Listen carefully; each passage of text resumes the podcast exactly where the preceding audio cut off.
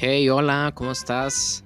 Un gusto saludarte a todos los oyentes de Dice Así Podcast. Mi nombre es Pablo Sanabria, un tico para el mundo, con un podcast llamado Power Express, un podcast donde podrás escuchar diferentes temas de motivación para que puedas compartir el poder del Evangelio de Dios y obviamente el poder que transmite Cristo porque Él es el verbo.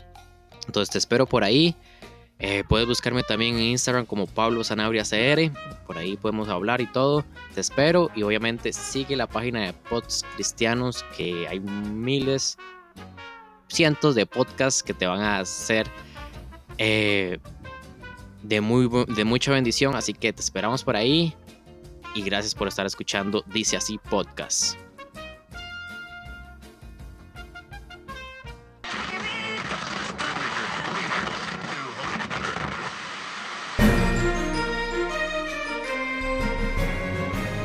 Como decía este, Lulu al principio, yo tampoco dudo de que pudo haber pasado toda la historia porque, a ver, creo en un Dios que es todopoderoso y que puede hacer muchas cosas, pero esa, o sea, decir, bueno, Dios puede hacer lo que quiere hacer, era como la justificación que yo tenía para justificar las cosas que no entendían, que no encajaban con, con Jesús. Entonces, buscándole como que la, la lógica o buscándolo ver desde el parámetro de Jesús para poder entender el Antiguo Testamento es, es o sea, como, como yo lo hago y lo que dijo en al final del episodio pasado era que ver la historia simplemente como una referencia o como el, el, la sombra, como dicen en el Nuevo Testamento, ver como la sombra de lo que tenía ser Jesús aquí y, y ya, o sea, yo la verdad no me complico, sí si fue, si no fue, si pasó, si no pasó. No, no le hay mucha...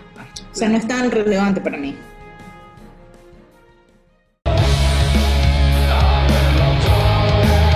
Estás por escuchar el podcast. Dice así.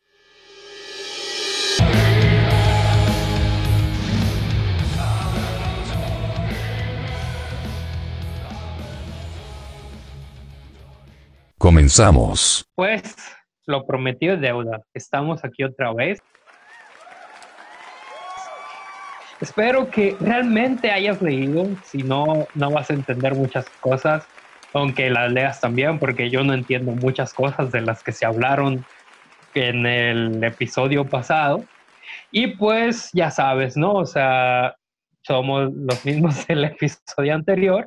Recuerda que tenemos a nuestra invitada Sally. Entonces, pues chavos, hay que continuar sobre, eh, creo que es el capítulo 7 de Génesis. Donde todos se mueren. Y ya se acabó, vámonos.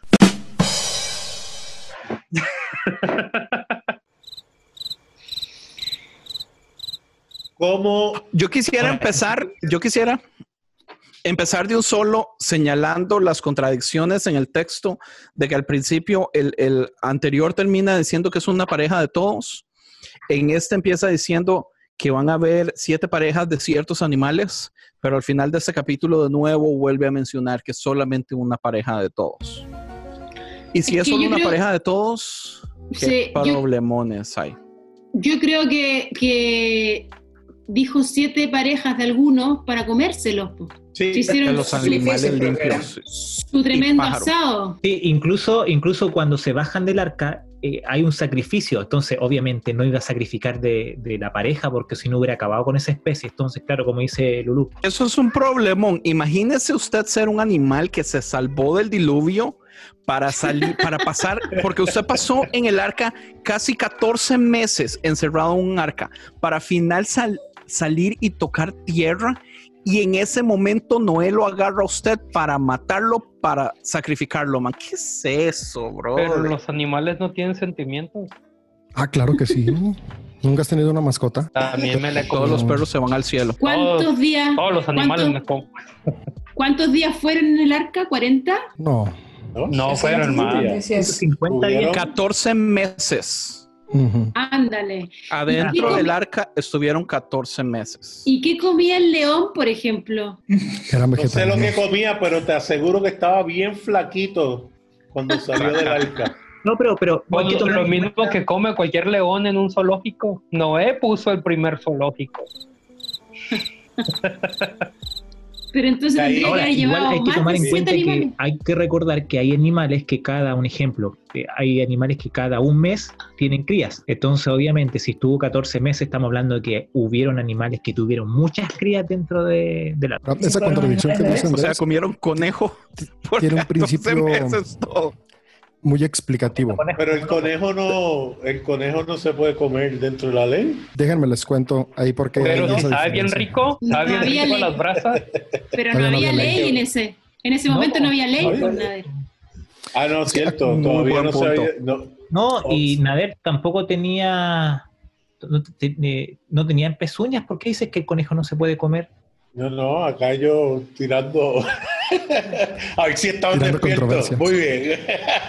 si se acuerdan del episodio pasado, les platiqué de la revelación exegética. ¿La qué? Donde los escribas podían agregar y modificar el texto y era bien visto. Entonces, el, el relato del Génesis 6 es un diálogo completamente con Enuma Elish y otro relato sobre la inundación. Para el relato de Génesis 7 no es como que la continuación. Ahorita tú y yo la leemos como la continuación, pero en la época que se escribió es el complemento de los escribas en la época de Esdras para explicar este relato del Enuma Elish de, la inundación desde la teología judaíta. En el 6 solamente dice que entran dos de cada especie porque ese es el relato eh, más antiguo. Ahora, cuando se escribe el 7, los sacerdotes judaítas en, la época del posexilio de Babilonia, ya estamos hablando del 432, cuando relatan esto ya estaban formulando los alimentos kadosh, que son los separados. Y en esta época ya estaban los animales puros y los animales impuros, que en la época de Noé eso no existía.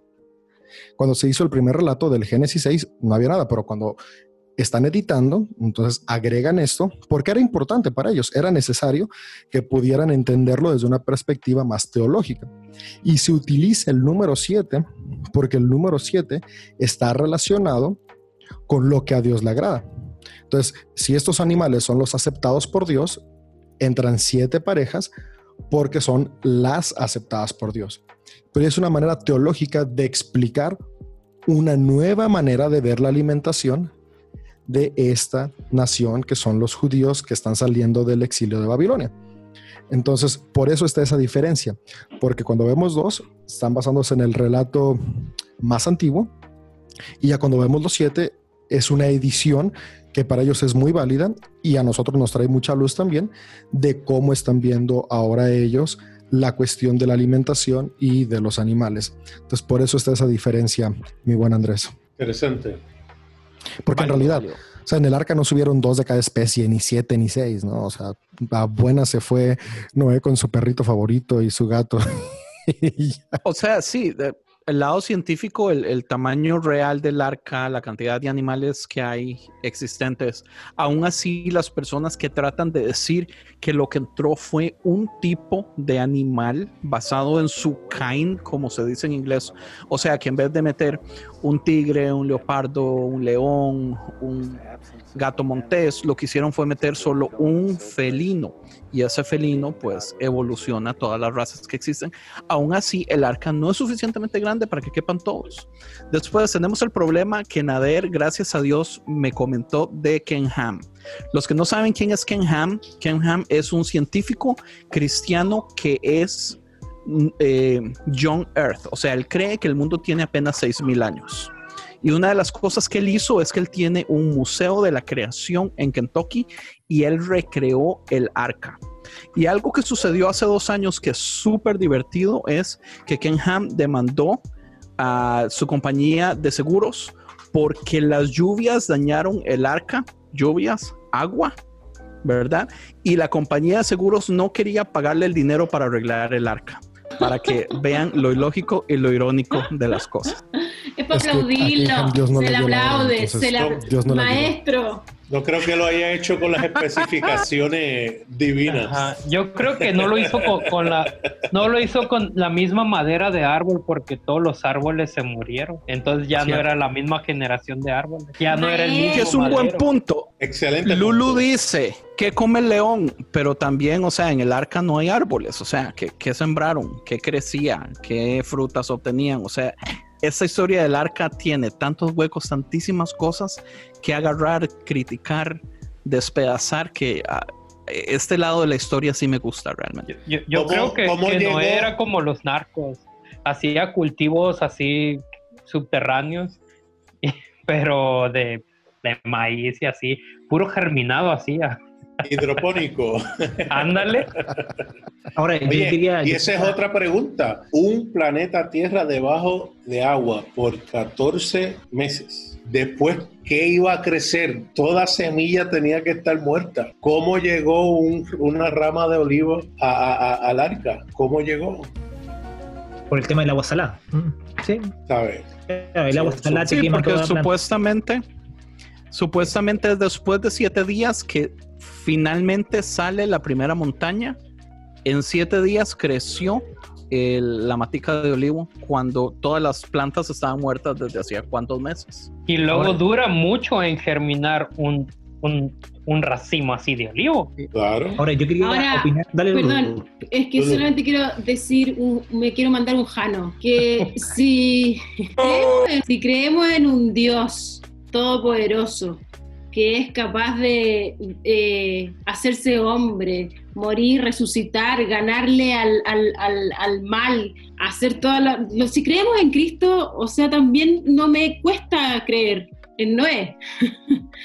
si creo en Dios, ¿por qué no voy a creer que existió Noé y el diluvio y, que se abra el mar? Todo cae dentro de la lógica de la fe que, que no tiene lógica, ¿no? Claro, si le buscamos la lógica, es complejo. Sin embargo, creo que Jesús tiene mucha lógica, que es lo que me contrasta con, Noé. Pero bueno, solamente quería decir eso. Tú me pasó por la Excelente pregunta, claro que sí.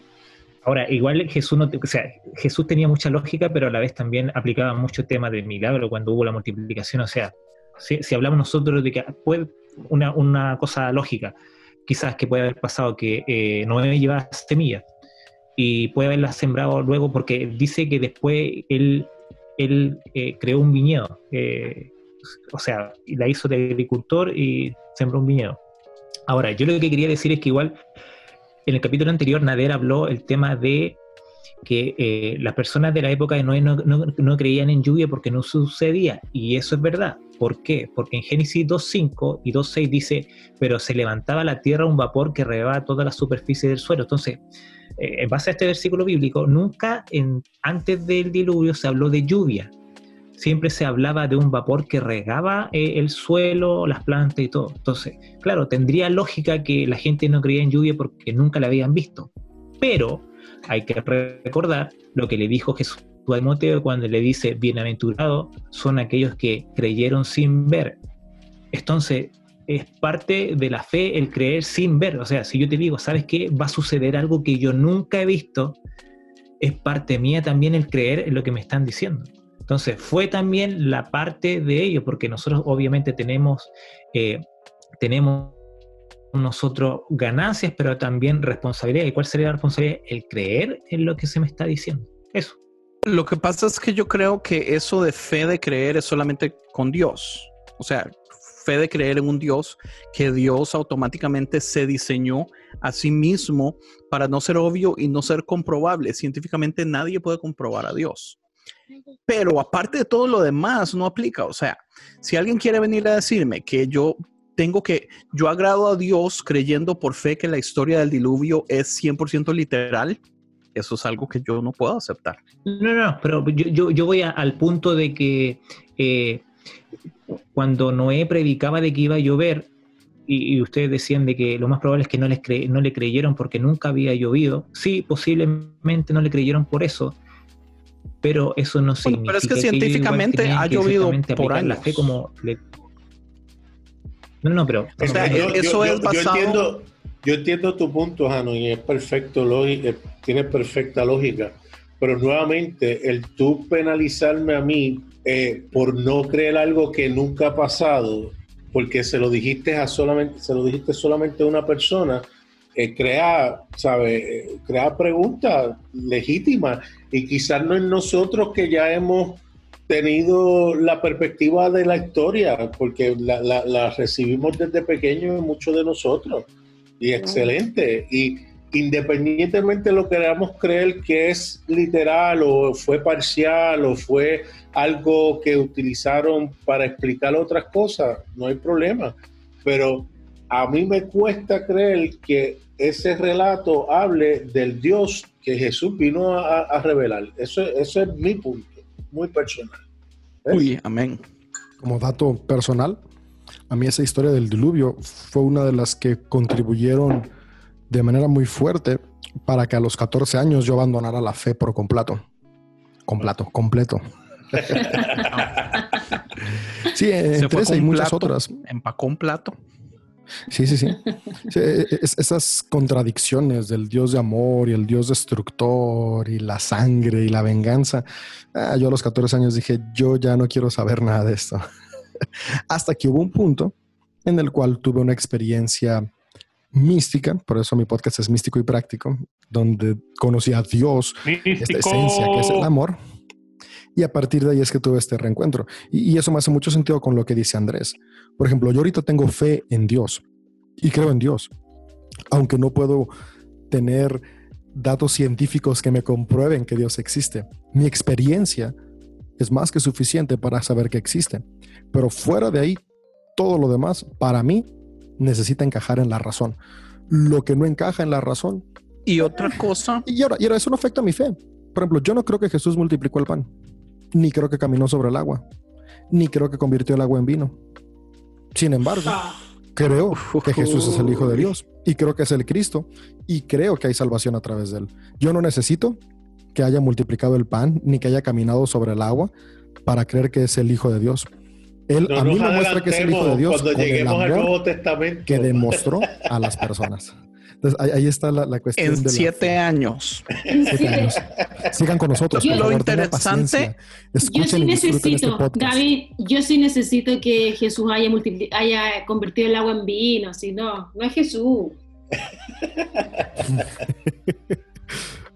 en siete años, ya cuando lleguemos a Jesús, ya, ya, ya todos van a estar más acostumbrados a mis locuras.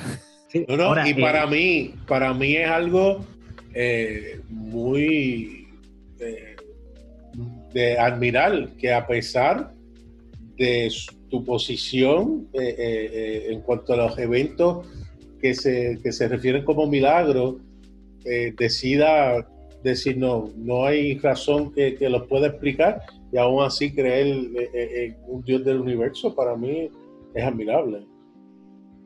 Es que y para complementar un poquito lo que decía David, es el,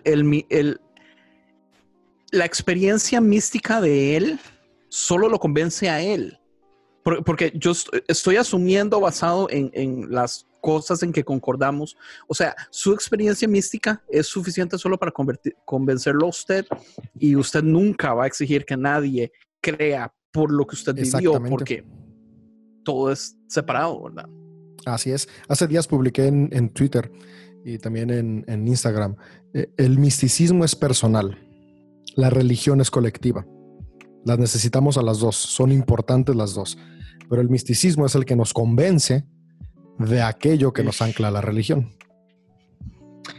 Ahora, eh, a mí me gusta debatir que la religión, la religión tal vez no, pero eso es otro tema. Yo quería hacer una consulta que hablamos mucho del tema de, la destrucción del Antiguo Testamento. Y obviamente, claro, como, como no se ve con los lentes de Jesús, ustedes tienen la, interpretación que les da. Pero cuando lo vamos al Nuevo Testamento, ya después, post Jesús, Pedro habla de una destrucción de fuego, viene también Apocalipsis con el tema de toda la destrucción que se ve en Apocalipsis. Entonces, ¿cómo ustedes toman el Nuevo Testamento luego y post Jesús? Lo mismo, Jano. Eh, dos discípulos le dijeron a Jesús, mira, esta gente no nos quiere creer, vamos a enviar el fuego del cielo, como el Antiguo Testamento, ellos lo creían legítimamente. Y Jesús dijo a mí, oye, muchachos, ustedes no entienden mi corazón. O sea, él los reprendió ahí mismo, porque eso no es, eso no es Dios. Y lo mismo los escritores pudieron haber, pudieron haber tenido su perspectiva y creer, así como hoy en la iglesia nuestra eh, moderna hay quienes creen que Dios es capaz de matar niños y mujeres y liquidar toda una, un, pueblo, una nación. Eso es la perspectiva de cada escritor, eso no riñe. Y en el caso de Apocalipsis, cuando lleguemos en 10 años, pues ahí te digo que yo soy preterista y creo que esos eventos eran para esas personas en ese momento. el próximo. Como decía este, Lulu al principio, yo tampoco dudo de que pudo haber pasado toda la historia porque, a ver, creo en un Dios que es todopoderoso y que puede hacer muchas cosas, pero esa, o sea, decir, bueno, Dios puede hacer lo que quiere hacer, era como la justificación que yo tenía para justificar las cosas que no entendían, que no encajaban con Jesús. Entonces, buscándole como que la, la lógica buscándolo ver desde el parámetro de Jesús para poder entender el Antiguo Testamento es, es o sea, como, como yo lo hago y lo que dijo en al final del episodio pasado era que ver la historia simplemente como una referencia o como el, el, la sombra, como dicen en el Nuevo Testamento, ver como la sombra de lo que tenía ser Jesús aquí y, y ya, o sea, yo la verdad no me complico si si fue, si no fue, si pasó, si no pasó. No, no le hay mucha... O sea, no es tan relevante para mí. Es interesante el punto porque creo que, ah, la, ¿Mm? creo que, la, que lo que dice Sally es súper interesante porque no, finalmente, insisto, creo que el mensaje de Génesis es mucho más importante y más esencial y más espiritual que ver si esto es real o no si esto pasó o no pasó, si en verdad el león comió carne o comió verdura. No, creo que es mucho más importante el mensaje detrás de esto. Y, por ahí nos perdemos del mensaje cuando tratamos de, encajarlo en la lógica humana y, mi opinión personal es que creo que a Dios jamás lo vamos a entender, jamás lo vamos a llegar a conocer como tal es, no nos da la capacidad humana y creo que es bonito que existan estos misterios también, sea verdad, sea, mito, sea leyenda, es Dios. Y algo nos está queriendo decir con esta historia, que finalmente, como dice por ahí alguien que la Biblia entera habla de Jesús, incluso el arca de Noé está hablando de Jesús. Y, de hecho, tomando un poco de referencia a un comentario que hizo David en el episodio anterior, es que recuerden que este libro está tratando de explicarle cosas a una cultura que no es la nuestra. Entonces estamos totalmente fuera de contextos de todo el, rollo judío y así. Y, sí es cierto, o sea, uno, bueno, a mí me gusta la idea de encontrar la manera de cómo es que el Génesis o el Antiguo Testamento apunta hacia el Evangelio. Porque si no, realmente yo les digo, para mí el Antiguo Testamento no tiene razón de ser. Si no apunta hacia el Evangelio es como, ¿para qué quiero saber cómo se creó el mundo? A mí me vale cabeza. ¿Para qué quiero saber si, si, si hubo inundaciones? ¿En qué me beneficia? A diferencia entre Andrés y yo, a mí me vale madres. O sea, para mí Dios puede matar a todo mundo, a mí no me importa. ¿Por qué? Porque ni es en mi año, no, no, no es en mi, en mi época. O sea, yo tengo un dicho, lo que no sucedió en tu año no te hace daño. Entonces es como, ay, y, y pueden decirme, ay, eso no es muy cristiano de tu parte. Lo siento, así soy. Y te... Eso no es muy cristiano de tu parte. Pero pues ha sido las cosas, pero mm, por eso me, gusta más como el, el que apunte hacia la cruz, pues, o sea, yo, yo creo que, que de cierta manera Dios nos habla como en, en nuestro propio idioma, en nuestro propio lenguaje. Entonces, si era una tierra violenta la de aquella época, siento yo que les habló con violencia como para que, para que entendieran, porque es como cuando a los que son rudos quieres hablarles con amor. Es como que no funciona. Yo lo que creo es, digamos, yo, yo siento que todos tienen razón, Lulu tiene razón, Ems tiene razón, basado en el hecho de que todos somos diferentes, eh, todos tenemos necesidades diferentes, digamos, a mí sí me afecta muchísimo cuál es el, o sea, las explicaciones, las razones, cosas así, es, es, problema, no sé, intelectual, es, es, es, algo con lo que yo simple y sencillamente no puedo dejar votado. En, en, comentando con lo que dice Lulu es, a mí me encantaría que sí digamos que la historia fuera sencilla, eh, porque si es, si lo vemos, por ejemplo, como las parábolas de Jesús, yo creo que al principio hablábamos de esto, las parábolas de Jesús son sencillas, fáciles de digerir, van al punto, y aunque tal vez usted puede sacar diferentes cosas de ellas, porque son extensas y abiertas, eh, a usted no, no lo interrumpen del mensaje verdadero. Y yo siento que estas historias eh, tienen demasiadas cosas para que eh, en, el podcast de conciencia hay algo que a nosotros nos gusta hacer.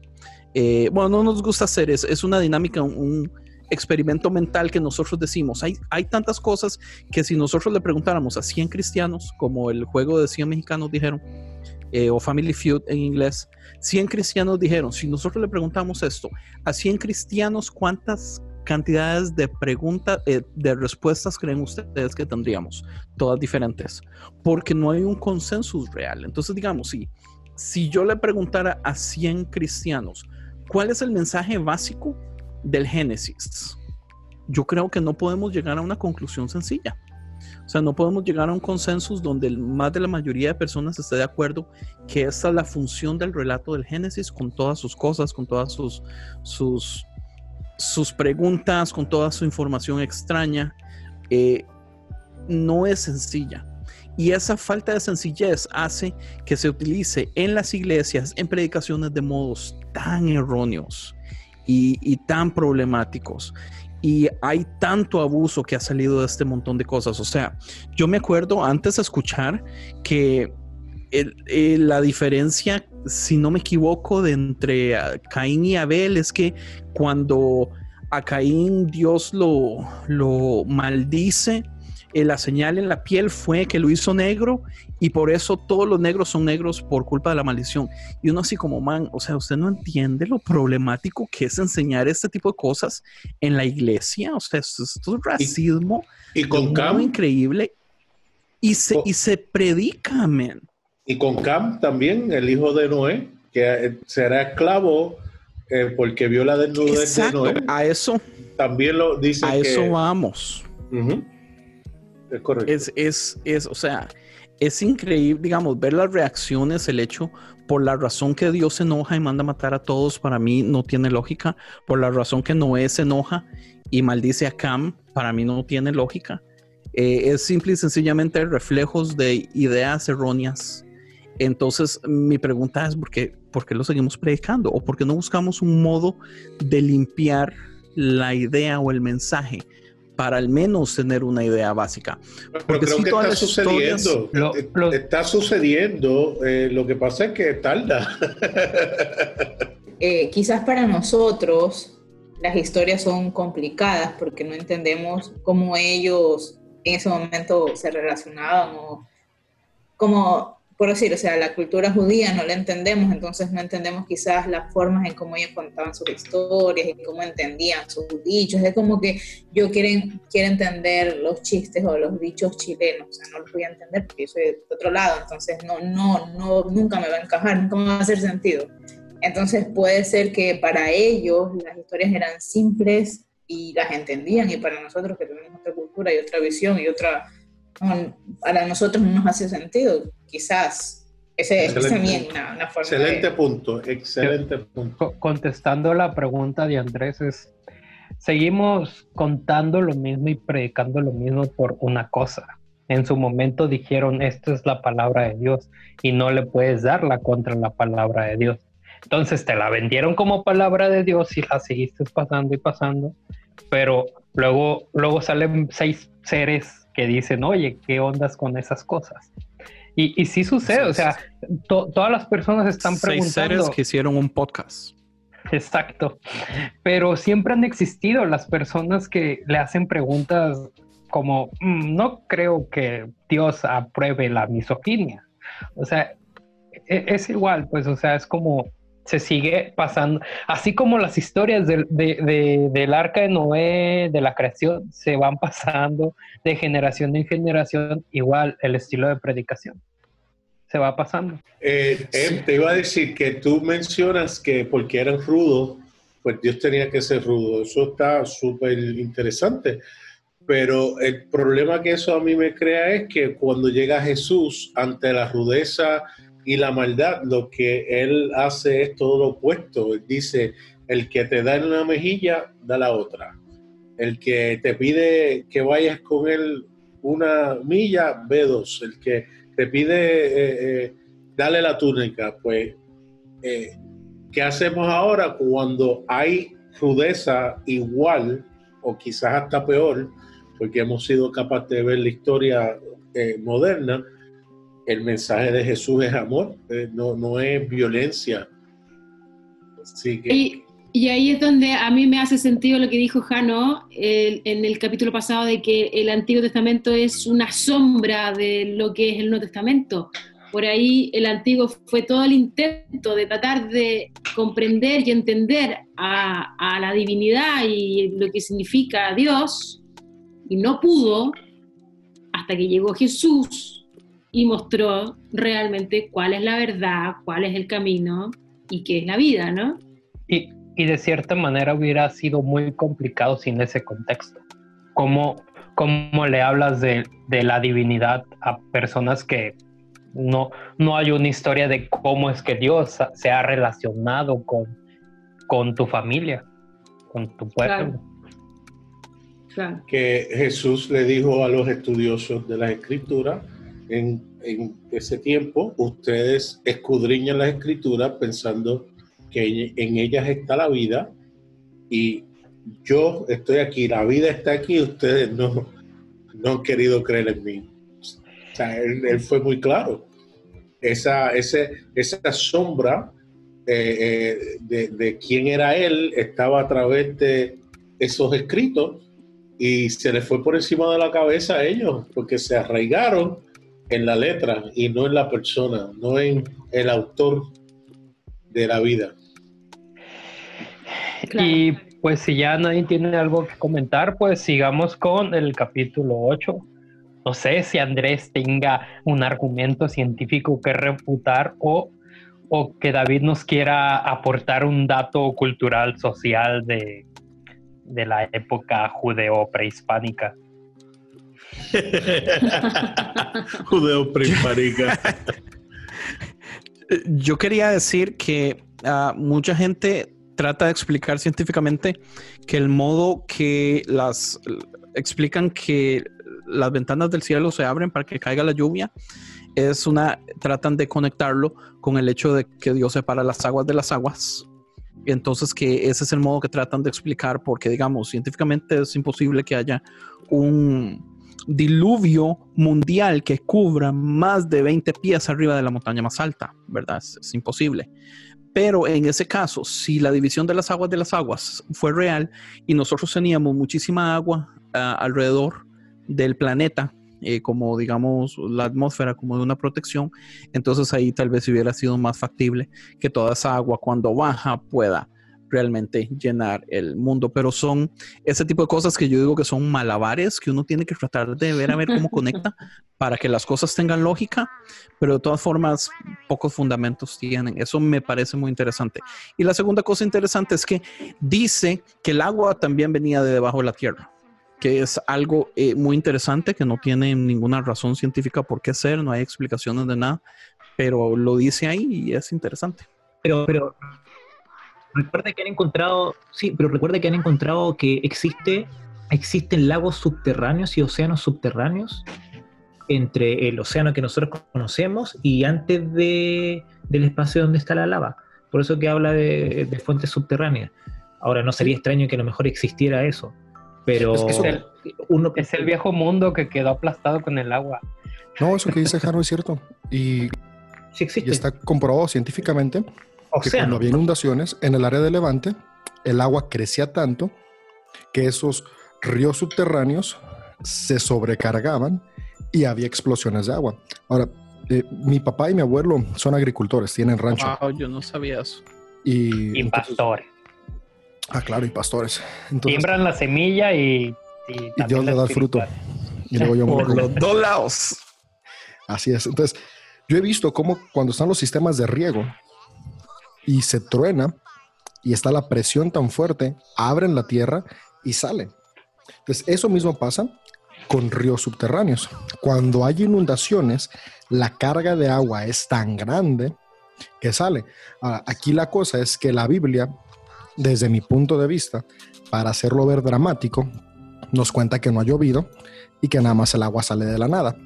Para mí la ciencia me dice, llovió tanto que esos eh, ríos se llenaron tanto que explotaron, entonces venía agua tanto de arriba como de abajo, pero esa agua de abajo al final era la presión que ejercía el agua de, las lluvias constantes que crearon como vimos en el episodio pasado, múltiples inundaciones durante varios siglos en todo el área de Levante y en sí en todas las partes del mundo, ¿no? Aún en nuestros días.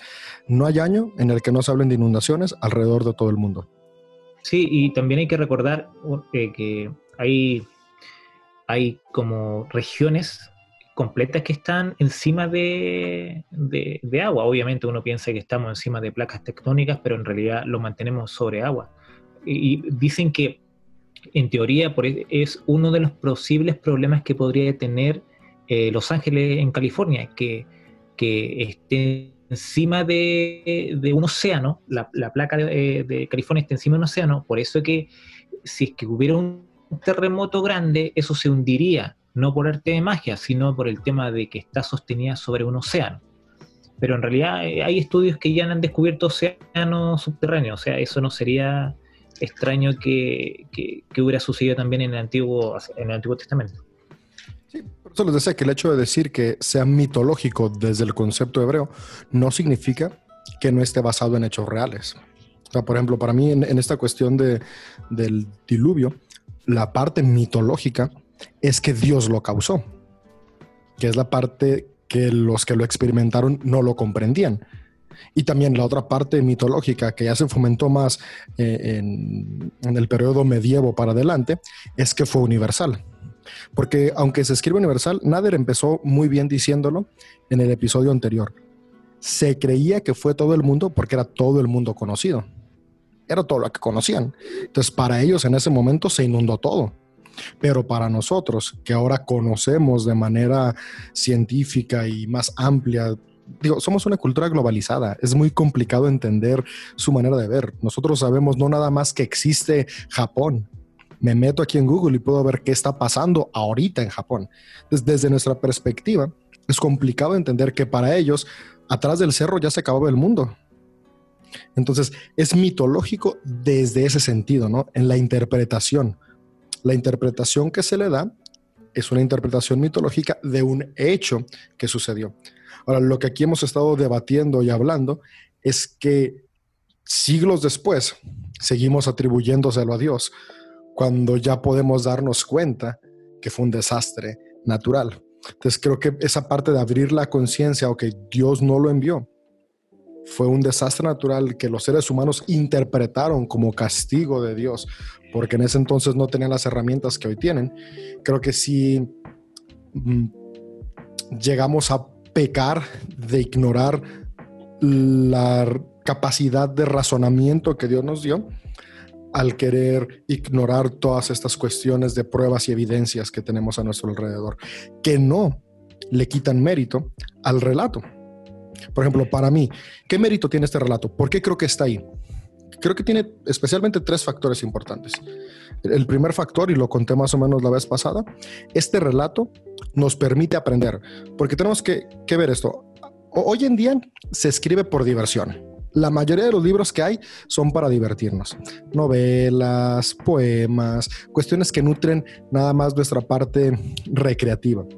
Pero en aquel entonces, escribir era algo preciado y, exclusivo. Entonces, se trataba siempre buscar que fuera eh, para enseñar, para transmitir conocimiento. Entonces, estos escritos, especialmente los del primer testamento, no nada más tienen teología, están tratando de enseñarle a las personas el concepto que se tenía en ese entonces del mundo que los rodeaba.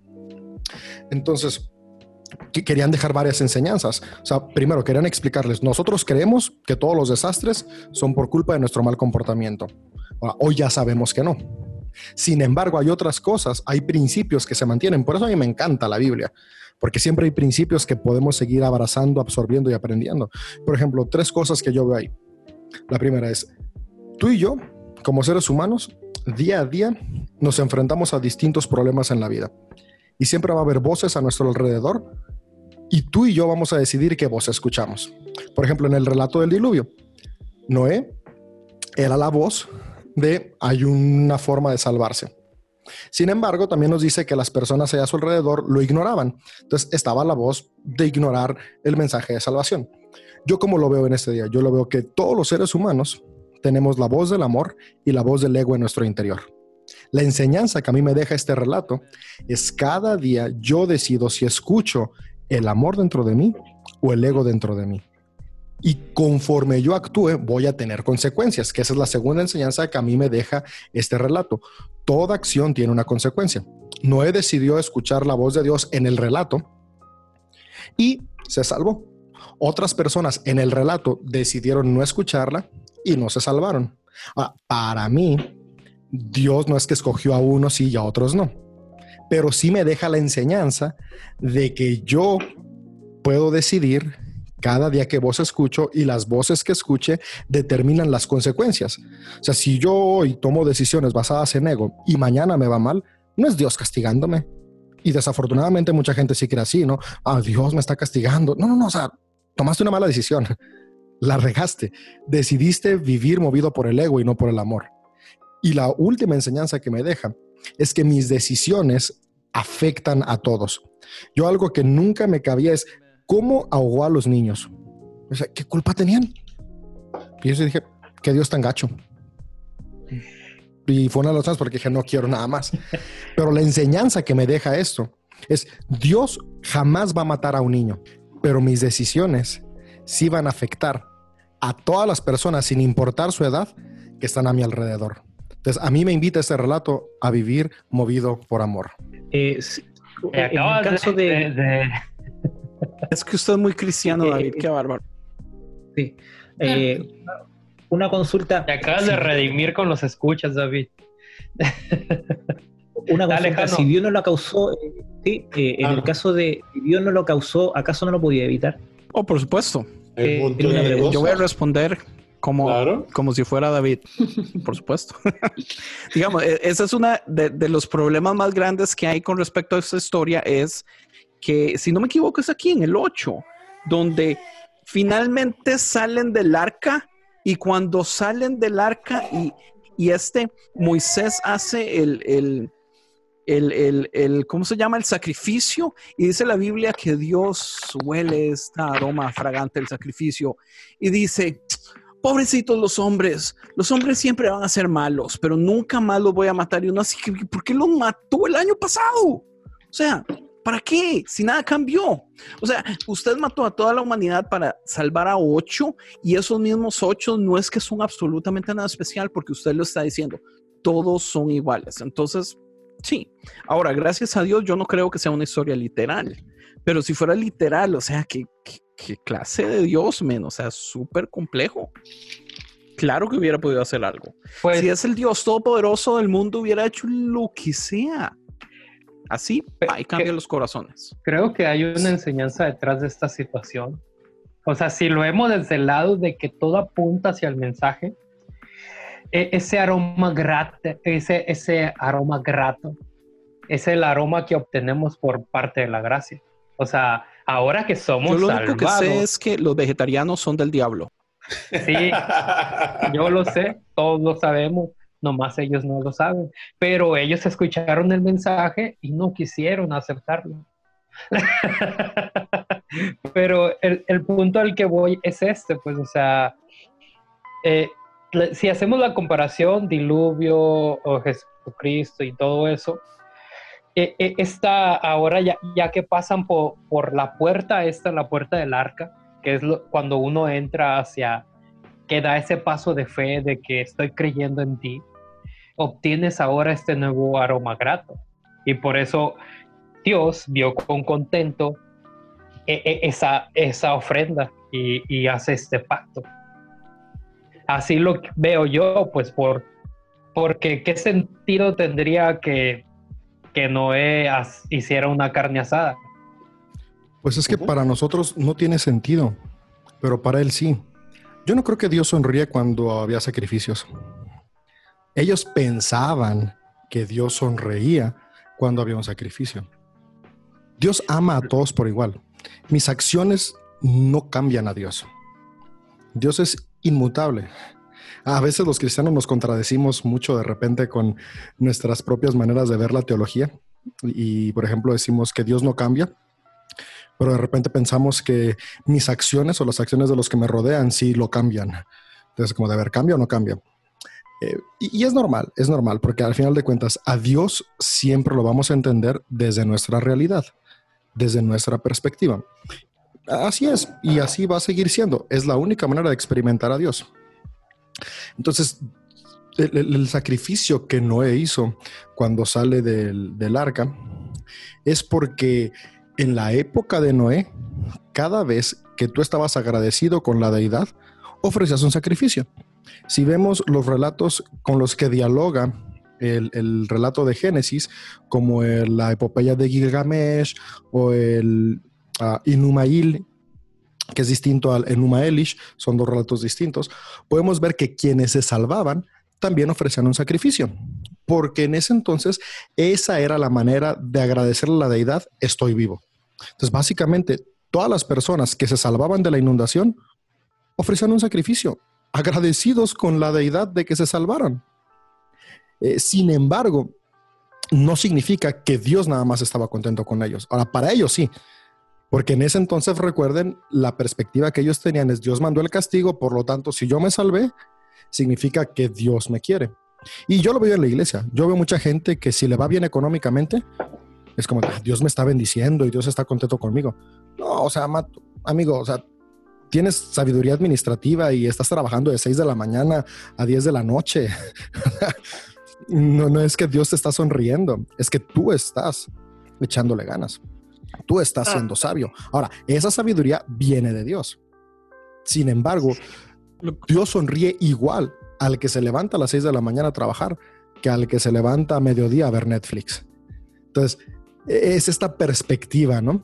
Y, yo creo que la conciencia y conocimiento de Dios nos puede llevar a darnos cuenta que Dios no tiene favoritos, porque a veces pensamos que no era su favorito. Y todos los demás millones de personas o miles de personas, de acuerdo a cuántos piensas que existían, se jodieron. No, Dios no los quería. Pero, no, no, Dios amaba a todos igual. Ah, ah, ahí sí a mí me causa conflicto porque yo soy cristiano, porque a mí me gusta saber que sí soy especial. Entonces no tendría sentido ser cristiano. Eso es ser eh. ególatra. Y lo soy. Em, y lo soy, yo he aceptado que soy ególatra. Pero solamente para Dios, que quede claro. Sí. es que. A mí, yo vengo de una connotación de rechazo, entonces al verme visto rechazado por muchas personas, al encontrar a, un Dios que dice, hey, Iman, Kyle, yo te acepto como eres, pues digo, ah, qué chingón, soy especial para Dios, aunque para los mortales no lo sea. Y ahora cuando dicen como que no tiene favoritos y que la frega es como que, entonces también Dios me rechaza, ¿qué pedo? No, no, no, no, no. Yo no dije que Dios rechaza. Fíjate, aquí está la diferencia. Dios no tiene favoritos. es que la Biblia sí porque dice Dios ama y acepta a todos. tú eres amado por Dios. Y hay otras personas que se han sentido como tú y a través del budismo se han sentido Desde el Nuevo Testamento y a través del hinduismo se han sentido amadas por Dios y a través de la meditación zoroastrista se han sentido amadas por Dios porque Dios ama a todos. Cuando digo que no tiene favoritos, a eso me refiero, que no hay, Dios no ama nada más a los cristianos. Ahora, el cristianismo es bueno porque a ti te permitió darte cuenta que Dios te amaba. Pero también otras personas, a través de otras expresiones espirituales, Dios les demuestra que los ama, porque Dios ama a todos. Mismo Juan lo dice ahí en su evangelio. Lulu y Sally. Pero esta historia no dice eso. Eh, no, solamente quiero agregar lo que está diciendo David, a que mm, yo también creo que Dios no tiene favoritos, creo que todos somos un favorito, todos, todos, no, no los cristianos, sino que toda la humanidad, y que me gusta la historia... ¿Universalismo? Sí, pero no, pero sí. Sí, pero no, pero sí, pero no, pero sí. Ok. bueno, eh, me gustan las historias de Noé, de la Biblia, de todos los personajes finalmente bíblicos, porque pareciera que fueran personas especiales y que Dios escoge o que algo sucede en la historia de ellos que salva un, un, evento de la humanidad en ese momento, pero después siguen siendo el mismo desastre que fueron antes y, y la Biblia no omite el desastre que son los personajes bíblicos. Y eso me encanta, me encanta que la historia, esta historia, sea verdad o no, que Noé aparezca como un héroe que se salvó por ser justo, porque Dios lo encontró bueno y que ya vale, venga, pero al día siguiente se mandó a la fiesta, se emborrachó, quedó en pelot, quedó desnudo y, volvió a ser un desastre. Esa eh, eh, riqueza que nos entrega, encuentro yo, la, escritura de la Biblia, de mostrar al ser humano como lo que realmente es y lo que realmente somos, que somos un desastre y así todo, somos los favoritos de Dios. Pero seguimos siendo un desastre. Y, y lo que quiero decir es que Noé no fue el héroe de la historia, Abraham no es el héroe de la historia, ninguno de los personajes bíblicos son el héroe. Finalmente esto todo te está mostrando que el ser humano no tiene nada de héroe y que hay uno solo que no uh, cedió ante el ego, ante el mal, ante la, qué sé yo, y que es Jesús, ¿no? Eso no más quería decir. ¿Qué es lo que comenta finalmente la historia del arca? Que lleguemos a esa historia, por favor, cuando no es emborracha. Ya casi. Sally. Sí, yo quería decir. Espera, Sally, te iba a comentar algo. Ah, dale, Sally. Es que la verdad se me fue la Vamos, dile que regrese. Dele, dele. pues yo le puedo dar rapidito. Andrés. Eh, eh, para confirmar con Lulu, eh, yo sí también admiro mucho que eh, la Biblia es uno de los pocos libros eh, escritos tan viejos que sí realmente no se preocupan en poner al héroe como una persona perfecta. Ponen la verdad de las cosas como fueron. Eh, que eso, hasta donde tengo entendido, es muy poco normal. Usualmente cuando los reyes de imperios querían pagar a personas para que escribieran su historia, usualmente siempre solo ponían lo bueno y sacaban lo malo es una de las razones por las que yo no soy absolutamente nada fan de la historia y prefiero la ciencia porque yo no confío en la historia. La historia es escrita por los ganadores. O sea, el que conquistó escribió la historia de la conquista y solo escribe lo que le conviene a él y lo hace quedar bien. Entonces por eso yo no soy nada fan de la historia. Pero la Biblia admiro muchísimo eso, que eh, digamos, nosotros podemos ver las estupideces que hacía David, las estupideces que hizo Noé. Todo eso es, es, muy transparente, que ah, me gusta. habla de la naturalidad del hombre. Exactamente. me llama la atención Génesis 9, el, el 6, que la no violencia vuelve a salir al panorama aún en medio de unas épocas muy violentas que vamos a ver con David, con las guerras, con las conquistas. Él dice que el que derrame sangre de hombre, por el hombre, su sangre será derramada porque imagen de Dios hizo el hombre. Qué interesante, ¿verdad? Sin embargo, no tenemos problema con justificar. El hombre contra el hombre no puede ser violento, pero Dios puede ser violento contra el hombre. Eso es lo que yo iba a decir. Que, eso, que dice Nader, eso que dice Nader es bueno y lo que viene diciendo Andrés desde hace rato es bueno. El problema es que Dios no es violento con el hombre. Es correcto. Creemos porque hemos abrazado a la vida como inerrante e inefable. aquí. No, no, no, pero, es que fíjate, es, es, que es un problema moderno. Y cuando me refiero a moderno, estoy hablando de la reforma para acá.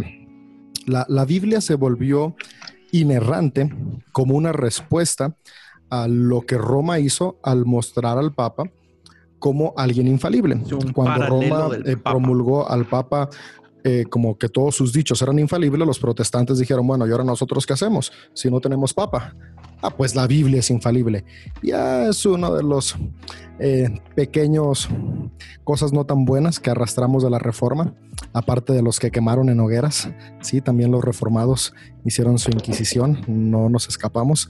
Estás diciendo que Juan Calvino mató un montón de gente. Ah, claro, los quemó en, las plazas de manera pública. ¿Cómo es posible? Sí, y justamente ahí entra esta bronca, que ellos son los que dijeron la palabra de Dios es inerrante y es literal. Entonces, si Dios castiga y mata al que no lo sigue, ¿qué vamos a hacer nosotros? Castigar y matar al que no lo sigue. Y ahí es donde entran estas contradicciones y dicotomías de, ok, por un lado predico a Dios, pero por el otro lado te estoy matando simplemente porque no crees en mi Dios. Me gusta mucho una serie que se llama John Sheldon. Es, es la Sheldon de The Big Bang Theory, pero cuando es niño y le dice a su mamá, ¿no? Le dice, oye mamá, eh, ¿tu Dios es un Dios de amor? Sí. Y si no crees en Él, ¿qué pasa? Pues te manda al infierno. Y Sheldon se queda con cara como de, ay, güey. y es que eso pasa, ¿no? Caemos en esta dicotomía cuando abrazamos a la Biblia como inerrante y palabra literal de Dios. Si yo lo veo como palabra literal de Dios, entonces Dios sí ahogó a toda la humanidad, menos a Noé y su familia. Híjole, qué Dios tan inseguro que necesita ahogar a aquellos que no creen en Él. Yo no puedo creer en un Dios así. Honestamente, yo prefiero no creer en nada que la un Dios tan inseguro y ególatra que necesita. Y eso que no hemos llegado a la torre de Babel. Sí, no, ese, y David, y la contradicción de que el mismo texto dice que Dios no es hombre para que mienta, ni hijo de hombre para que se arrepienta, que no cambia de parecer, y de momento aparece que cambió de padecer. Sí. ¿Ves? Entonces, para mí, dale, dale, dale. No, no, eh, eh, eh, es, si, si, cogemos el texto literal, nos crea problema, porque entonces aquello que contradice el texto, otra parte de las escrituras, pues entonces, ¿qué hacemos? Entonces ahí es donde viene la interpretación, no, pero es que aquí significa esto, es por esta razón y bajo este contexto, pero la hacemos un barajeo. Y ahí, para eh, tratar 45 mil maneras de pensar dentro del eh, eh, pensamiento cristiano alrededor del mundo. Imagínate. En lo personal, a mí entender la Biblia como un compendio que no es perfecto y que no está dictado por Dios, me permitió reconciliarme no con el escrito, sino con Dios mismo. Entender que Dios no necesita castigar para acercar a las personas, entender que Dios no es violento, sino que es amoroso, que el ser humano lo que hace es que expresa a Dios como un justificante de sus propias acciones. Entonces, al final de cuentas, cuando decimos que Dios es violento, estamos reflejando nuestra propia violencia. Dios no es violento, pero yo sí soy violento como humano. Entonces, ¿yo qué hago? Yo sí castigo con violencia. Entonces, cada vez que en los escritos que conforman la Biblia leemos a un Dios violento, lo único que estamos leyendo es la violencia humana. Por lo mismo, por lo mismo pienso e insisto que la Biblia no se puede leer sin los ojos de Jesús. Amén. No la leas mejor. Si no, si no, no, no tienes ese, esa como compenetración con Jesús, puede ser muy dañina la Biblia. Pues por eso es que yo tengo años de que no la leo. A mí no me llama la atención. Y la única razón, en serio, yo tengo como, yo tengo un ayuno de Biblia como desde hace cuatro años. Y la única razón que lo estoy haciendo ahorita es por el proyecto, porque em, escribe y me dice, Andrés, yo sé que usted y yo no leemos la Biblia y esto tal vez nos obligue.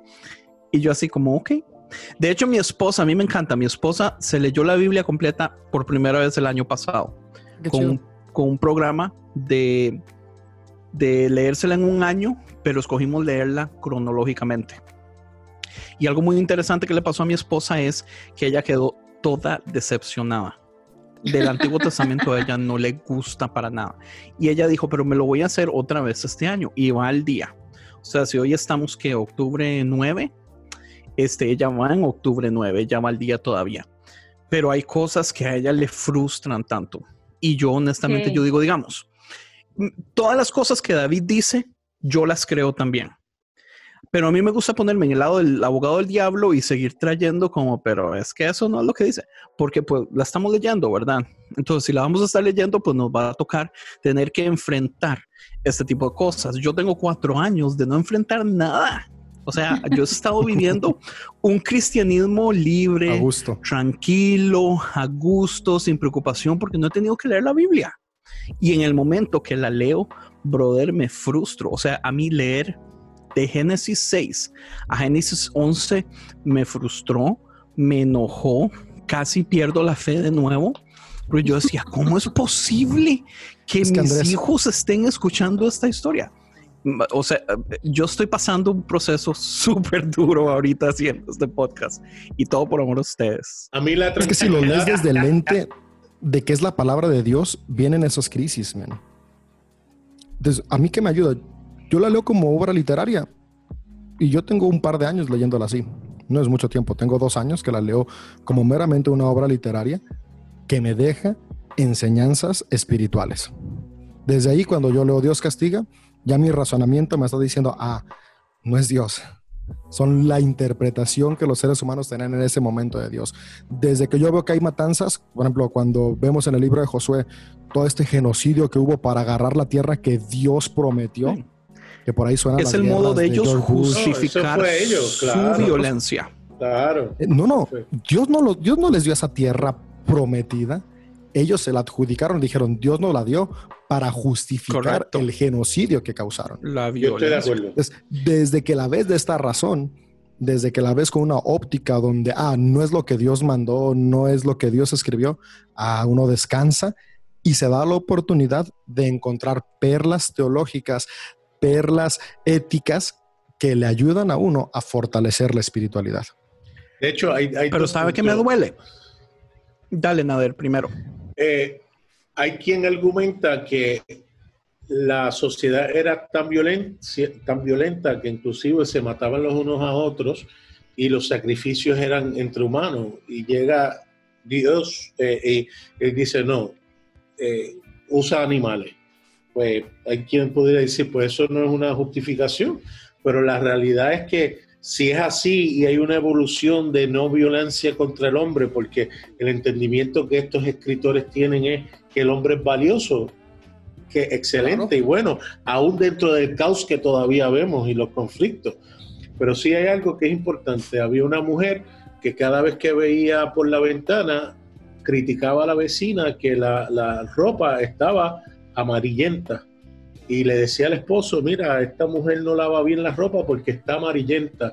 Y criticaba todos los días hasta que un día vino el esposo y limpió la ventana y entonces se dio cuenta que no era la vecina, sino que era ella que estaba mirando por un lente que estaba manchado.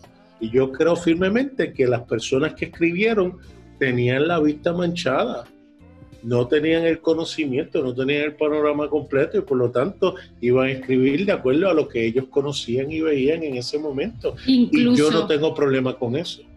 Incluso los del Nuevo Testamento también. Por algo Pablo, por algo Pablo dijo, vemos como a través de un espejo. Y llegará el momento en que podamos ver realmente las cosas como son. Sin embargo, insisto que el único que sí ve todas las cosas es Jesús y ese es el único que nos tiene que decir, o sea, Andrés, yo leo la Biblia, leo el Antiguo Testamento siempre imaginándome la voz de Jesús diciéndome, ah, pasa de eso, pon la atención en esto, fíjate en esto, no, eso no lo, ah, pasa de largo, pasa de largo. Yo siento que hay capítulos que, que Jesús me dice, pasa de largo, no importa, no importa. Está genial. Aprovechando que, que ahorita David dice de las perlas teológicas y todo eso, yo quiero saber cuál es la enseñanza que hay detrás de un Noé ebrio desnudo donde su hijo menor lo descubre y que le dice a sus hermanos mayores, sus hermanos mayores van y lo cubren su desnudez. Porque fregados tú como papá dices, ay, me viste, me viste desnudo, te maldigo a ti y a toda tu generación. Oye, la, cultura actualmente eh, está pasando hoy, unas amistades de nosotros, un señor que amo como si fuera eh, de la familia, le dio un derrame y eh, las hijas tuvieron que bañarlo. No quiso, porque su mentalidad es, tan conservadora que literalmente tuvo una crisis aún en medio de su condición. Lo mismo pasó con Noé. Para ellos el pudor era tan una cosa tan fuerte que, que, al, el hijo verlo se volvió loco y está registrado ahí. Porque ¿qué otra cosa pudiera ser? Para, para, mí tiene un paralelo, para mí tiene un paralelo con la desnudez de Adán y Eva, que cuando eh, eh, comieron del árbol del bien y el mal, se vieron desnudos y sintieron vergüenza. Para mí está hablando lo mismo, es la misma lógica de que este Noé se vio desnudo y sintió vergüenza ante el otro, eh, que está hablando finalmente de la humanidad. La humanidad está en vergüenza es una forma de mostrarlo lo que está haciendo ahí el autor. Yo lo que creo es que los escritores tuvieron que buscar una razón para poder conectar muchas de las violencias que ellos ya sabían, porque no es como que esto se escribe antes de que hubieran pasado ya todas las matanzas con los cananeos y para encontrar una razón para excusar por qué estos pueblos han estado en guerra por todo este tiempo. Ahora, no tengo ninguna razón histórica, es lo que yo he pensado, porque obviamente yo no creo que sea, eh, en primer lugar, ni literal, y en segundo lugar, ni lógico. Para mí me parece tan tonto que hayan tenido que meter esto si hubieran querido simple y sencillamente dar una historia sencilla, con una enseñanza clara.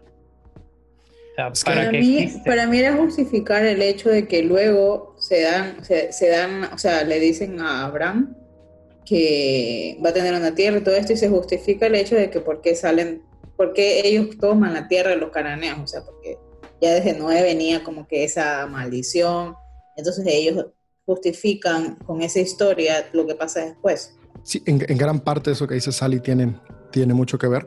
Los escritos bíblicos siempre sirven para tratar de justificar situaciones que están experimentando al momento. Ahora, si nos vamos un par de versos atrás a esta peda de Noé, podemos ver que Dios...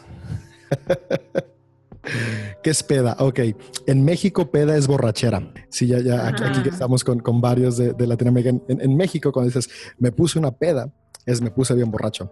O, vamos a una peda, es vamos a una borrachera.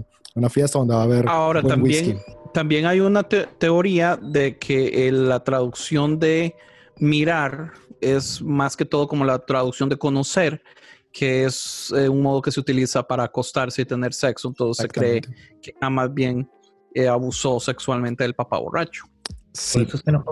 E-, ese es el contexto, contexto histórico real. En la Biblia hebrea, este pasaje es su hijo violó a su papá. Solo que para los traductores eh, era muy fuerte y por ahí lo van cambiando, ¿no? Incluso. en realidad la historia es esa. Sí, incluso. Pero entonces no es teoría, es historia. bueno, el, relato de este pasaje. Sí, incluso en Génesis, cuando habla Adán y Eva, dice que se conocieron y obviamente vieron su desnudez. Entonces, también sería como la interpretación de este texto cuando dice que su hijo vio su desnudez. Entonces, por eso que cuando los hermanos entran, porque claro, es ilógico que, ah, vio su desnudez y por eso lo maldijo, o sea, eh, eh, sería bien extraño esa acción. Entonces, por eso que cuando entran los hermanos, entran como de espalda y ellos tampoco querían ver a su padre y lo taparon. Y ahí fue que no, que se enojó con, eh, con, con, su hijo. O sea, para mí, como lo tomo yo, es que lo más probable es que a lo mejor se lo violó por el tema No, pero qué raro, se están yendo al, al, extremo, porque ¿por qué, ¿por qué, lo va a violar y después va a salir a contarlo? escuchen, escuchen, déjenme decir algo. y acuérdense, acuérdense que estos eran los únicos. Eran los escogidos, los únicos que no eran sucios, ni violentos, ni pecadores, ¿verdad? Exacto. Es que este es un texto está explicando algo. Volvemos al punto. Estamos otra vez viéndolo como historia. Entonces, si lo vemos como historia, es como de no, ¿cómo? Violó a su papá y qué hizo. Pero si nos vamos unos versos atrás, vemos que Dios hizo un pacto con Noé. Él dijo que no iba a volver a destruir la tierra y como un recordatorio constante iba a estar un arco iris cada vez que lloviera. Ahora, este arco iris tiene un simbolismo porque en la Biblia, así como hay cosas no tan buenas, hay cosas muy buenas y eso es normal en todos los seres humanos. El primer arma que se inventó fue el arco. Histórica y arqueológicamente, podemos saber que el primer arma fue el arco y la flecha. Entonces, todos los grandes guerreros se representaban con un arco y una flecha. Si tú y yo vemos eh, representaciones arqueológicas de los reyes antiguos, cuando se quería mostrar su poder, siempre están con un arco y una flecha. Símbolo de... en la antigüedad, el arco es símbolo de poder a través de la violencia. Cuando los judaítas escriben que el pacto de Dios con los hombres es el arco iris, están redefiniendo el significado colectivo que el arco tenía en su cultura. En su cultura, ver un arco era opresión y violencia. Te sometes a mí por la violencia. Y ahora Dios les está diciendo, yo soy un Dios que no los atraigo con violencia. Ahora, podríamos decir, si lo vemos literal, es contradictorio. O sea, los acabamos de ahogar a todos y ahora dices que no hay violencia. Pero tenemos que entender su pensamiento antiguo. Y lo que Dios le está diciendo es, yo ahora reformulo, cada que vean un arco, en lugar de que vean violencia, lo que yo quiero que vean es amor. Quiero que vean que hay un pacto de cuidado, de protección. Entonces, sobre esta idea de que había un, un pacto de protección, los judaítas tenían el compromiso de cuidarse unos a otros y de promover esta cultura de amor porque era el pacto que Dios había hecho con ellos.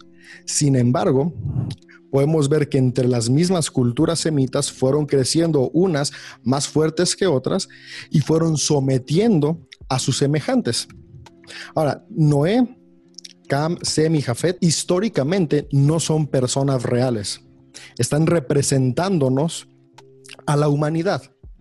Entonces, lo que este texto nos está diciendo es que hubo un grupo de clan, un, clan de personas que oprimieron con violencia a sus antepasados. Y es por eso que el relato escribe, Cam viola a Noé, porque eso es lo que se lee. Si tú, si tú lees realmente lo que se escribe es eso. Pero en la antigüedad, la violación no era como la vemos hoy en día. Hoy en día es meramente un acto de abuso sexual. En la antigüedad, la violación era la manera en la que yo te estaba diciendo a ti, yo mando. O si, vemos la, arqueología histórica, podemos ver que siempre el pueblo que vencía violaba a los hombres de la nación perdedora. No porque fueran homosexuales, no, por, no era una cuestión de placer, era una cuestión donde estaban diciendo, nosotros mandamos ahora. Entonces, este relato lo que nos dice es que todas las naciones que pertenecían a lo que representa Cam se volvieron violentos de nuevo y comenzaron a oprimir a las naciones hermanas que estaban a su alrededor o incluso a las naciones de las que venían. Entonces, el relato bíblico nos está diciendo, estas naciones que oprimieron, Dios las va a maldecir. Entonces, Sem, Cam, Jafet son representaciones de naciones que hubo después. Cuando vemos a sus hijos, sus descendientes, son naciones. Es como si hoy en nuestros días hubiera un relato del continente americano y América es Noé. Y el relato dijera, y América salió del arca con su hijo norte, centro caribe y sur. Y norte tuvo a Estados Unidos, Canadá y México. Y centro caribe tuvo a Belice, Guatemala, Haití, Costa Rica. Y, sur tuvo a Argentina, Chile.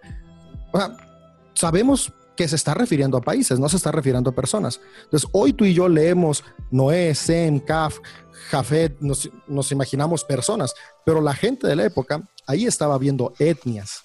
Entonces, lo que este relato nos está diciendo son las etnias que sobrevivieron a los diluvios y desastres de la época. Y que hubo una etnia que se quiso poner encima de las demás, oprimiéndolos. Y esta opresión causa el castigo divino. Porque a Dios no le gusta. Ahora vuelvo al mismo punto. Dios no los castigó. Pero cuando ellos ven que cae mal sobre estas naciones, para ellos es la maldición que Dios pone sobre los descendientes de, de y un detalle rapidito que yo creo que es bien interesante antes de, entrar a la Torre de Babel, eh, si lo hacemos, si llegamos, es que habla de que cada descendiente, cada uno dice al final de alguno de los textos, cada uno conforme a su lengua, según sus familias y sus naciones.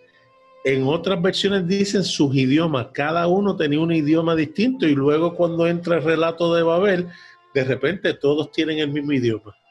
Ahí en sí en el texto hay una contradicción, porque o es cada uno con su lenguaje distinto o es que todos hablan el mismo lenguaje. Es que ya son dos historias distintas. Es, que es, lo malo el, hecho de que nos entreguen la Biblia hoy como todo un completo. Incluso pensamos que Génesis Dinos. Ese es, ese es mi punto. ¿Por qué rayos? O sea, en, mi podcast yo podría decir por qué pu. No lo voy a decir aquí, pero me enoja el hecho. O sea, ¿por qué rayos la iglesia no predica estas cosas? El modo que usted lo explica, man, tiene toda la lógica del universo. O sea, si nosotros desde chiquillos, si, si a mí, me, si a mí me enseñaran esto a los 14 años, man, con o sea, yo vería la Biblia de otro modo. Yo, yo en ese momento no puedo con ella. pero, pero no es culpa mía tampoco. E, esa era mi siguiente pregunta. Si usted predica así siempre, porque, man, eso es increíble. Tengo un año predicando Yo sí iría a su iglesia. Tengo un año, fíjese, yo llevo 10 años en deconstrucción, pero los dos últimos años han sido mi deconstrucción más intensa. Y este año, donde se por primera vez logré transicionar, porque uno tiene que desarraigarse de un montón de cosas. todavía de repente escucho predicaciones y digo, la Biblia dice, digo, no manches, yo ya ni creo eso. Pero se me salió.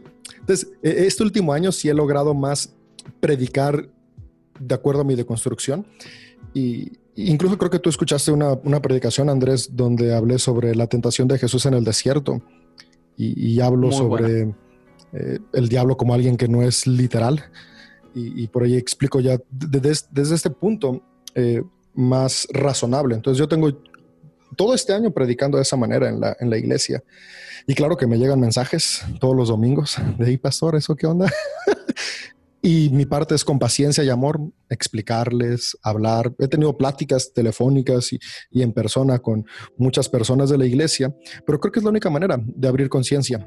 Eh, no se trata nada más de llegar el domingo y dar el mensaje con una nueva perspectiva, sino caminar con las personas que desean en en este, proceso, porque es doloroso, es doloroso y lento, pero creo que vale la pena y nos va a permitir levantar una generación donde pueden tener un pie en la razón y un pie en la espiritualidad. Sí, yo creo que eso le pasó a, Lutero y a, Calvino con la reforma, que empezaron a deconstruirse lo que tenían y, logró la reforma de la iglesia, ¿no?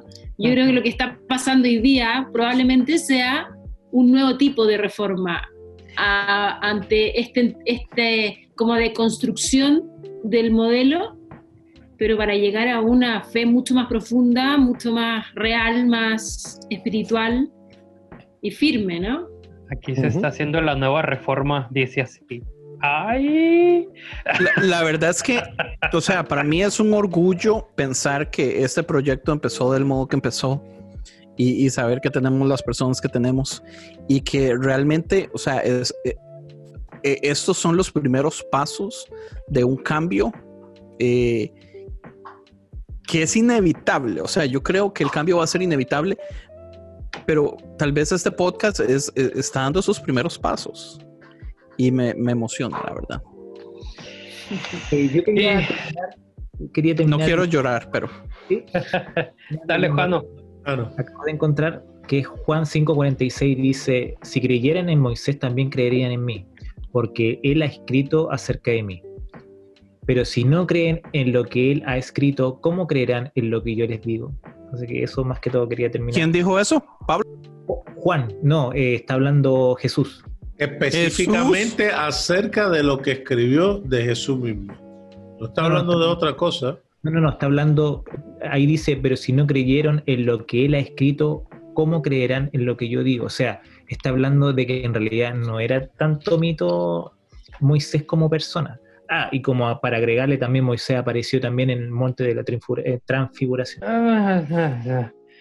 Pero eso son. Ya vamos a hablar en el Éxodo ya no. y va a estar muy interesante, así que mejor voy a guardar eso. Pero, ah, no, eso es como en seis años que vamos a tocar el monte de la transfiguración. Ya no. Usted sí, usted quiere dar tal vez algún tipo de, defensa a la literalidad, tal vez de la historia porque puede hacerlo también. Es más, puede terminar con eso.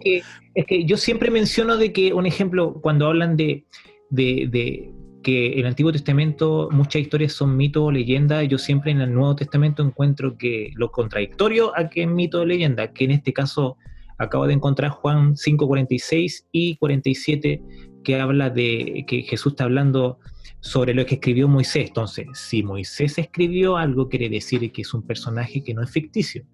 Y también para agregar lo que había dicho recién es que si apareció en el Monte de la Transfiguración, tampoco es un personaje que es ficticio. E incluso hay otro texto que dice que pelearon, peleó el, el ángel, el arcángel Miguel, creo, o Gabriel, con Satanás por el cuerpo de Moisés, entonces quiere decir que era un personaje que no era ficticio. Entonces ahí tengo como tres diferentes textos que aparecen en, el transcurso de la Biblia. Pero ya no, ¿qué, digamos, ¿cómo, ¿cómo acepta usted el hecho de, de estas cosas de violencia, de estas decisiones tan raras, de la violación de que ama a su papá, de la muerte de todos estos, digamos? ¿Cómo es que ¿cómo es que no le afecta, digamos, su cristianismo, su percepción de Dios? Pensaría yo, que es la pregunta. A ver, primero, que sea, Dios no provocó la violación hacia Noé, fue su hijo, o sea, no, Dios no tuvo nada que ver ahí, es como echarle la culpa a Dios de todos los asesinatos, violaciones que hay en este momento en la tierra. Eh, sería uno más de las que ha sucedido, entonces no podemos echarle la culpa a Dios de todo lo que sucede en la tierra.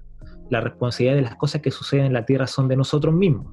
Como lo que decía hace un rato David, de que si yo siembro algo, obviamente yo voy a cosechar a eso. Eso no tiene nada que ver con decisiones de Dios. Entonces, en, realidad no va a afectar en nada mi, mi cristianismo ni lo que yo creo en Dios. Hay muchas de las cosas que suceden en la Biblia que no vienen de Dios, sino que vienen directamente de la decisión que, que tiene eh, el hombre. Y por eso que Dios ahí lo que hace es, actuar. Eh, ahora, hay cosas obviamente... ¿Y qué tal? ¿Qué tal las cosas que Dios sí hace? Yo siempre he entendido de que nosotros como humanos a veces tenemos una mente tan limitada que hay cosas que nunca vamos a poder entender. Incluso a veces Jesús en el Nuevo Testamento, él decía, hay cosas que ustedes no entienden. Y va a llegar un momento en que lo van a entender. Lulú hace un rato lo mencionó cuando nosotros vemos que en este momento vemos como a través de un espejo, pero hay historias que todavía no entendemos la profundidad de lo que tienen. Ahora, el diluvio sucedió, ¿no? Quizás sucedió. Ahora, eh, murió gente, ¿no? Lo más probable es que haya eh, muerto gente. Y siempre voy a acudir yo al tema de si Dios no, no, eh, no quería hacerlo, ¿por qué los judíos entonces no tuvieron la revelación de pensar, ah, no, pero eso no, no lo hizo Dios? Sino que ellos tenían, la, tenían como es, esa revelación de decir, Dios sí lo hizo. Porque al igual, eh, eh, Jano, porque al igual que los que vinieron a Estados Unidos, que mataron a los indios con sus armamentos mucho más poderosos, eh, le oraron a, Dios, que eran cristianos, y mataron literalmente a toda una población india y se lo adjudicaron a Dios la victoria. Lo mismo, los musulmanes ahora van... Con los KKK y le, y le pican la cabeza a un infiel y se lo adjudican esa victoria de Dios. Pero, tú dijiste algo en cuanto a nuestra, en nuestra manera de pensar.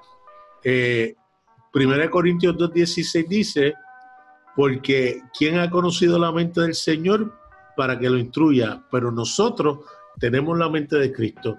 Cualquier manera que el hombre pudiera haber pensado en el pasado, las escrituras, por lo menos yo pienso o creo, que eso es fundamental. Cada uno de nosotros tenemos la mente de Cristo para ver lo que realmente eh, Él quería que nosotros viéramos todo el tiempo. Sí, pero en base a eso, Pedro también tenía la mente de Cristo y habló de un juicio de fuego. Juan también tenía la mente de oh, Cristo. claro, y, Y, tú tienes la mente de Cristo y tienes una manera de interpretar teológicamente las cosas, eso no quita, no, no. Y, el ortodoxo tiene la mente de Cristo y piensa de una manera totalmente distinta. No, no quita el error. Claro. Pero, pero, pero eh, Jano, solamente quiero decir que, que el texto que está citando, yo creo que aquí no hemos dicho, no tengo, no tengo claridad, pero creo que no hemos dicho jamás que Moisés no existe no haya existido, ¿no? Sí, en algún momento David. No se mencionó, pero David lo David, David lo dijo. internas. Pero fue, en, fue en, el grupo, ¿no? no fue, fue, una, fue, una, plática privada, no fue. No fue. aquí, todavía no lo menciono. No, fue para los David, en Éxodo, no, pero David dijo que hay varios Moisés que posiblemente echaron debajo del bus. Sí. No, está bien. bueno, va a estar interesante lo que hablemos de, de Moisés en Éxodo. Son, son bromas, bro pero, lo, que está, lo, que, lo que está hablando aquí Jesús de Moisés, que yo creo que sí existió, que no tiene que ver quizás con la literalidad de lo que escribió Moisés y que lo que está escrito de Moisés es lo que es Moisés, pero como Moisés como persona, yo creo que sí existió y que Jesús sí lo está reconociendo.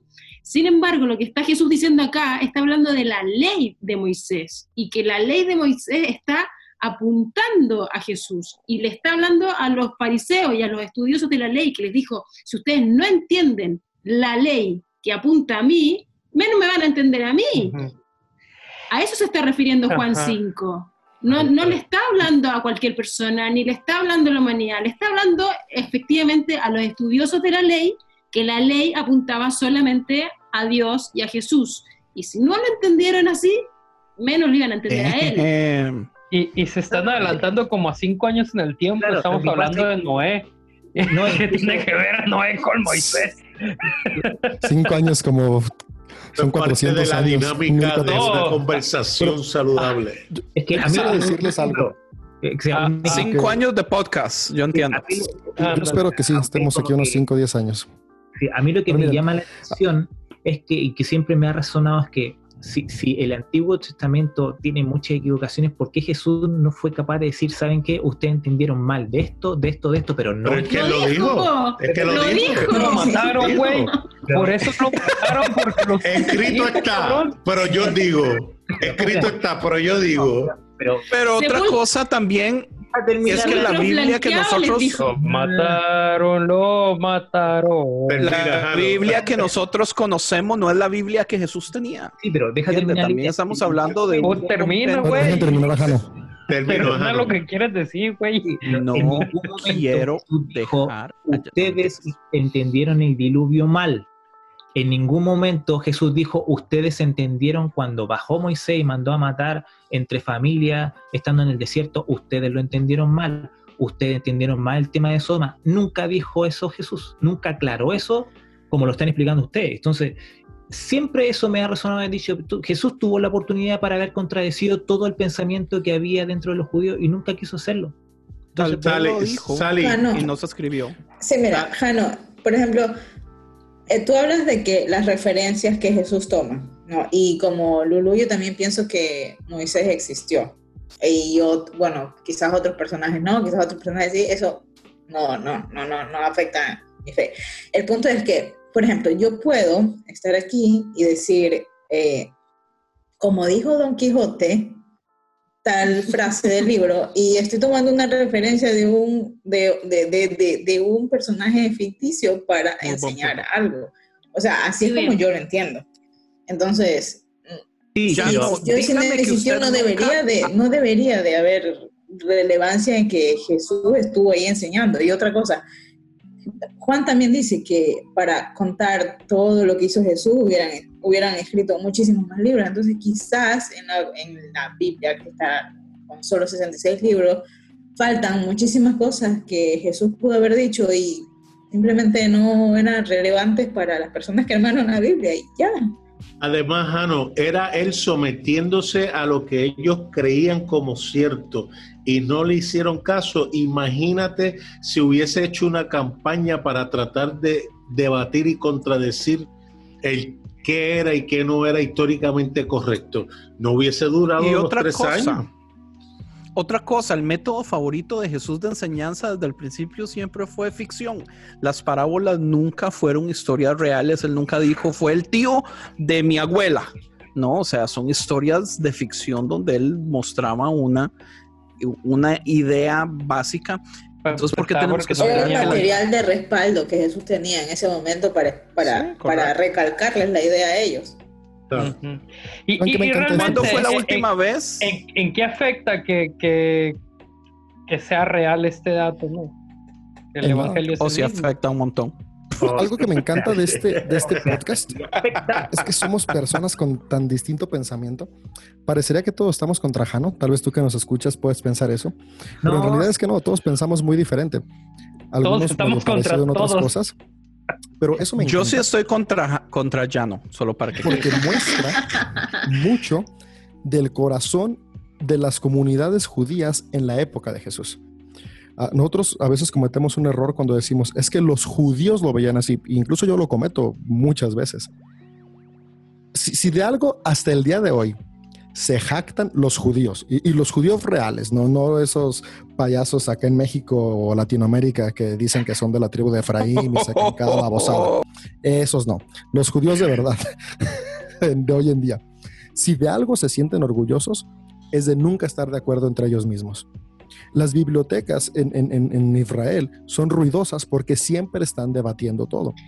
Como, dice el dicho, David, David, como dice el dicho, hay dos judíos en una habitación y hay tres opiniones distintas. Así es.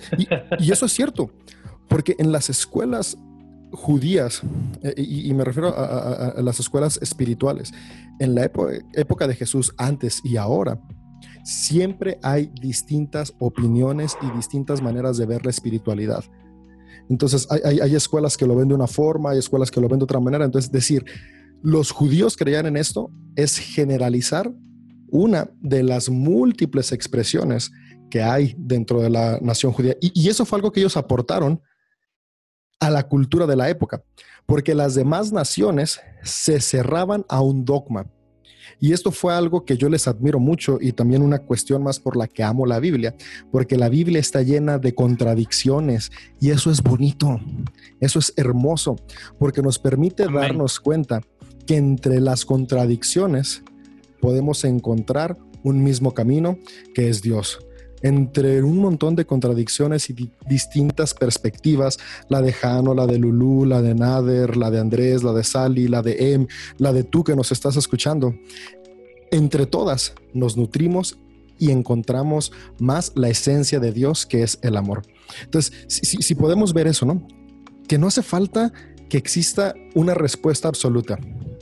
Simplemente si nos abrimos al montón de posibilidades, podemos nutrir nuestra espiritualidad. Entonces, por eso amo este grupo, porque somos un montón de personas locas con distintas ideas dispuestos a expresarnos. No, hombre, no, no, no. Es, es el Bishop Andrés. ¿Qué? ¿Por qué? Man, sí, eso era lo que yo me iba a quejar. Usted diciendo que no es el Michael Jordan. Yo, yo bueno. Andrés es nuestro papa y Nader, ah, es, el sacerdote. Sí. Y Jano es el Este, pues nos quedamos con esta bonita reflexión de David. Eh, eh, hay que prestarnos a dialogar con personas con, con diferentes pensamientos a los nuestros, porque eso significa que podemos crecer y conocer otras perspectivas de Dios en la vida de los demás. Y pues yo te quiero invitar a leer el capítulo 10 y 11 de Génesis, aunque te aburras con la genealogía yo la leí y tú también la tienes que leer. O sea, si yo me chingo, tú te chingas. no, este, pues... Está bien. Eso no es debatible entonces. Y fíjense, si estamos, si estamos leyendo Génesis, está bien porque Génesis cierra ciclos con las genealogías. Así que léanselas. Es, el cierre de un ciclo para iniciar uno nuevo. Es parte de la literatura Ah, pues Sally, muchas gracias por estar con nosotros. Qué gusto haberte tenido aquí en este podcast. Dice así. Fue un honor escuchar eh, tus perspectivas sobre la Biblia y sobre estos pasajes de Génesis. Gracias por nutrirnos con, tus experiencias. muchas gracias chicos, porque de verdad fue, bastante bueno eh, cada, respuesta suya pues me hace crecer y fue, fue bastante, bastante bueno estar aquí acompañándolo. Aparte que me divertí mucho. Dígame una cosa, Sally. ¿cuánto miedo, cuánto miedo tenía? Bastante. o sea, yo no sé nada.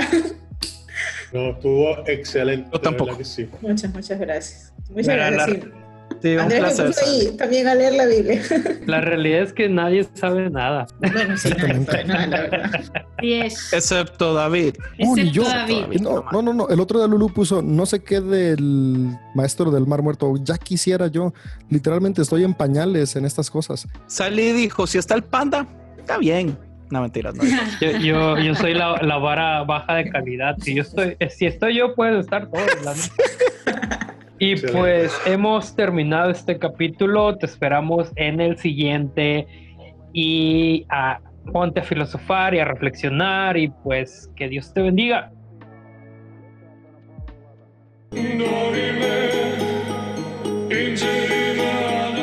Esto fue una producción de podcast cristianos en español.